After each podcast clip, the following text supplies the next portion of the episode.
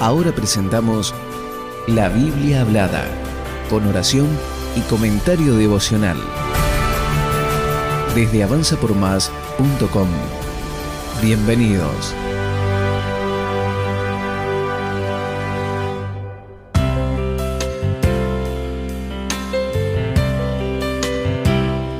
A continuación, leeremos el Salmo 40 en la Biblia Reina Valera actualizada Luego haremos un comentario devocional y una oración final. Salmo 40. Testimonio de la salvación divina. Al músico principal. Salmo de David.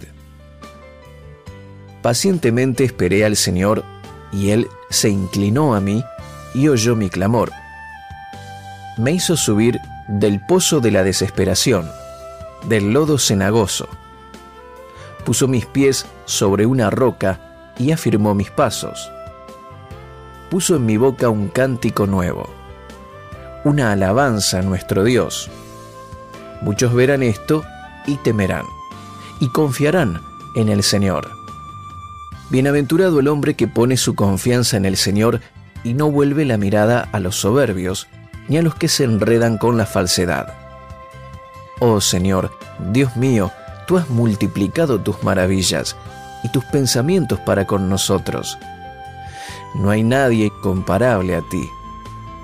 Si intentara referirme y hablar de ellos, serían demasiados como para ser contados. El sacrificio y la ofrenda no te agradan. Tú has abierto mis oídos. Holocaustos y sacrificios por el pecado no has pedido. Entonces dije, He aquí, yo vengo. En el rollo del pergamino está escrito acerca de mí. El hacer tu voluntad, oh Dios mío, me ha agradado, y tu ley está en medio de mi corazón. He anunciado justicia en la gran congregación. He aquí, no he detenido mis labios. Oh Señor, tú lo sabes no he encubierto tu justicia dentro de mi corazón, he proclamado tu fidelidad. No he ocultado tu misericordia ni tu verdad en la gran congregación. Tú, oh Señor, no detengas de mí tu compasión, que tu misericordia y tu verdad me guarden siempre. Porque me han rodeado males incontables, me han alcanzado mis iniquidades y no puedo levantar la vista. Son más numerosos que los cabellos de mi cabeza y mi corazón me ha fallado. Ten a bien, oh Señor, librarme. Oh Señor, apresúrate a socorrerme. Sean avergonzados y humillados a una los que buscan mi vida para cortarla. Vuelvan atrás y sean confundidos los que desean mi mal sean desolados a causa de su vergüenza los que dicen, ajá, ajá. Gócense y alégrense en ti todos los que te buscan. Digan siempre los que aman tu salvación, el Señor sea engrandecido. Aunque yo sea pobre y necesitado, el Señor pensará en mí. Tú eres mi ayuda y mi libertador. Oh Dios mío, no te tardes.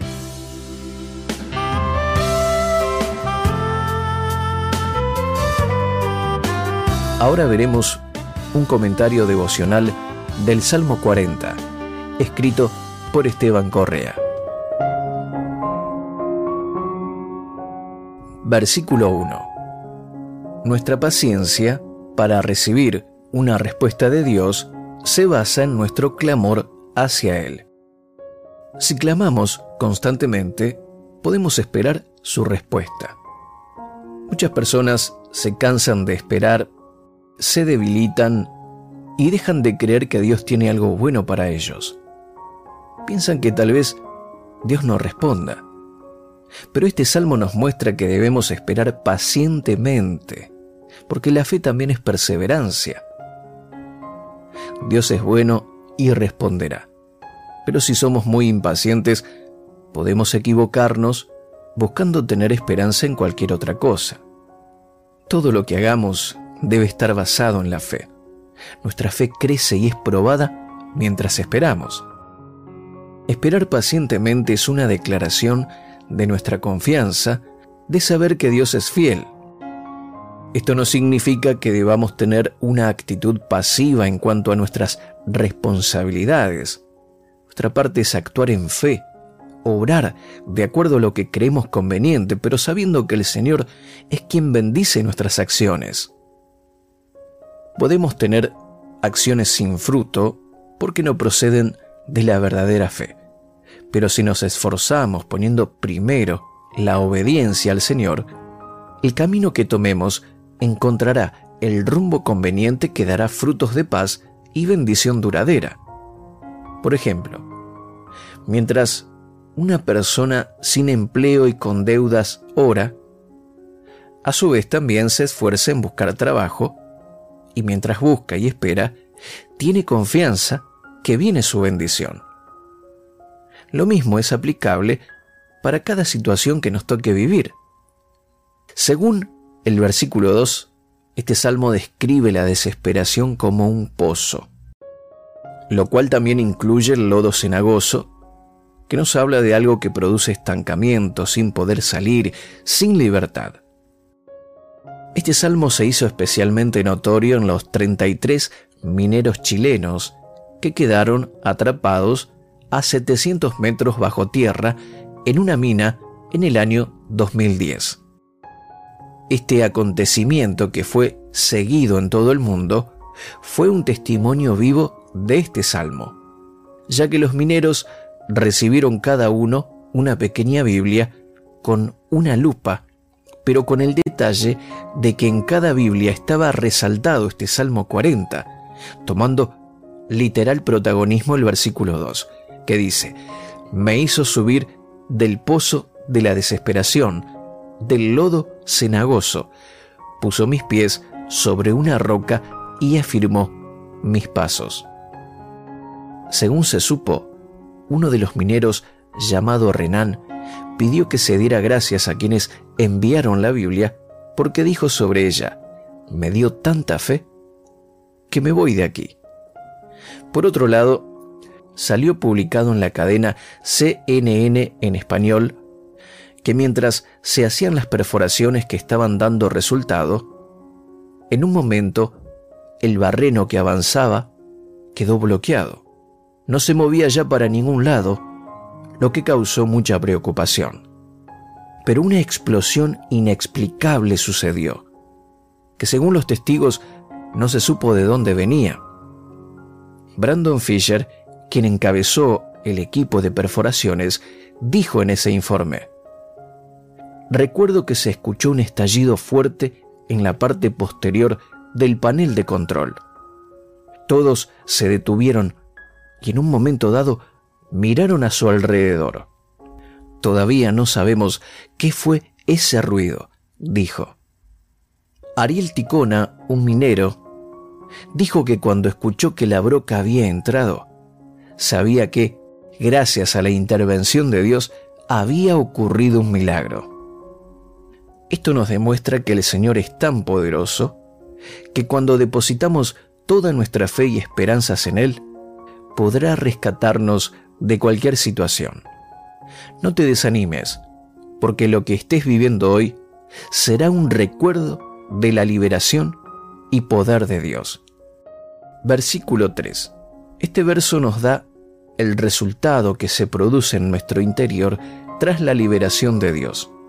Tendremos un cántico nuevo de agradecimiento, adoración surgirá de nuestros labios e incluso este verso nos dice que esto será un testimonio para otros. El Señor hace estas cosas para mostrar su poder al mundo, para que el mundo crea y conozca su amor. Dice, muchos verán esto y temerán, confiarán en el Señor. Cuando Dios se manifiesta de esta manera podemos comprender lo grandioso que es nuestro Dios, lo cual causa temor reverente y a su vez confianza Debemos siempre glorificarlo por sus maravillas y estar agradecidos. El versículo 4 nos muestra que la soberbia es un contrapeso de la confianza en Dios. Las personas muchas veces no pueden confiar en Dios porque se creen demasiado poderosas ellas mismas como para tener que depender del Señor. También nombra a los que se enredan con la falsedad, que son aquellos que tienen la costumbre de mentir por cualquier cosa, exagerar, manipular, y esto es porque piensan que necesitan manejar las situaciones de cualquier manera, porque su confianza en Dios no es firme, lo que por supuesto los deja enredados en la confusión. Versículo 5. Dios multiplica sus maravillas y pensamientos para con nosotros. Es tan vasto el plan de Dios con nosotros que nos maravillamos con tan solo pensar en eso. Lo que el Señor tiene preparado y lo que está haciendo está en sus pensamientos hacia nosotros. Nuestra responsabilidad está en cumplir nuestra parte, cambiar nuestro corazón, consagrar nuestra vida. Lo que Dios puede hacer con nosotros es inmenso, es eterno, maravilloso, y lo más sabio que podemos hacer es permanecer unidos en el Espíritu al Señor cada día, para que esos planes y pensamientos maravillosos de Dios sean desatados en nosotros y en nuestras familias. Según el versículo 6, David comprendía que a Dios no le agradan los simples sacrificios vacíos de corazón, porque Él valora las más profundas intenciones del corazón no sirven las apariencias ante Dios, por más sacrificadas y buenas que parezcan. Si lo que hacemos no está acompañado de un verdadero acto de amor del corazón, de sinceridad y arrepentimiento, no sirve para nada. Esto se notó en la vida de Saúl según lo relata Primera de Samuel capítulo 15, versículos 22 y 23, ya que Saúl había realizado los sacrificios de forma correcta, pero sin obediencia. También añade, has abierto mis oídos. Y cuando escuchamos a Dios atentamente, estamos dispuestos a obedecer. Él abre nuestros oídos con el fin que obedezcamos y seamos bendecidos. En los versículos 7 y 8, David reconocía que su ascenso al trono había sido profetizado. Así como sucedió en la vida del Mesías, todo estaba escrito acerca de él. Y vemos la misma actitud en el corazón de David como fue la del Hijo de Dios. El hacer tu voluntad me ha agradado, dijo, y añade, tu ley llevo dentro de mi corazón. Cuando el Señor nos transforma, nos llena del Espíritu Santo y luego nuestra naturaleza es otra, amamos lo que Dios ama y somos como Él. En Hebreos capítulo 10, versículo 16 dice, Este es el pacto que haré con ellos después de aquellos días, dice el Señor.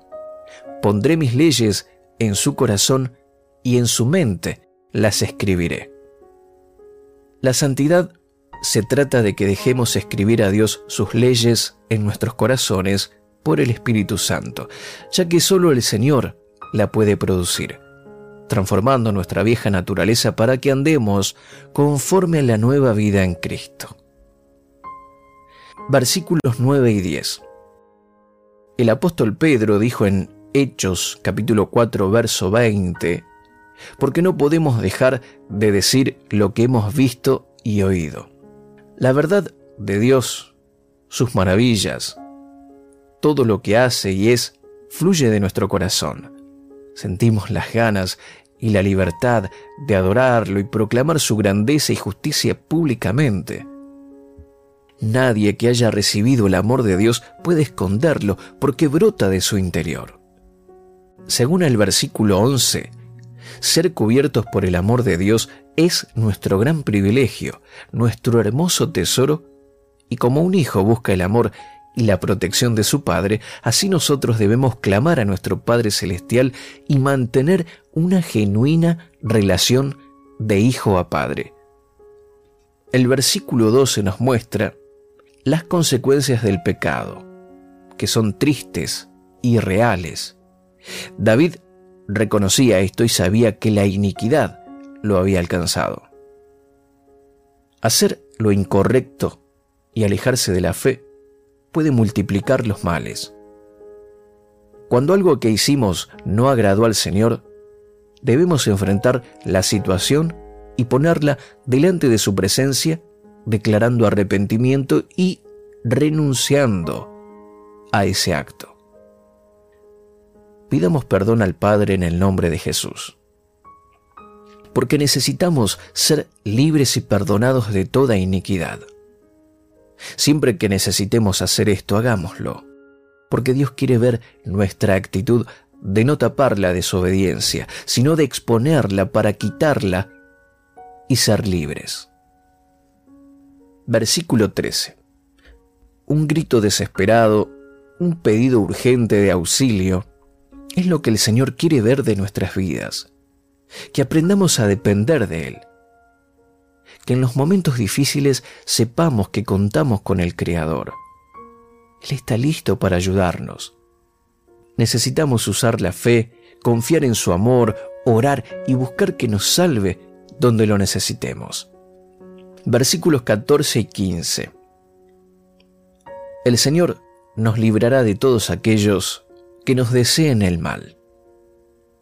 Claro, porque la envidia, la malicia, y la soberbia pueden ser enemigos que se levantan en ciertas personas hacia nosotros. Pero el Señor va a responder al clamor para ser librados de aquellos que nos quieren oprimir. David clama para que estos individuos huyan derrotados.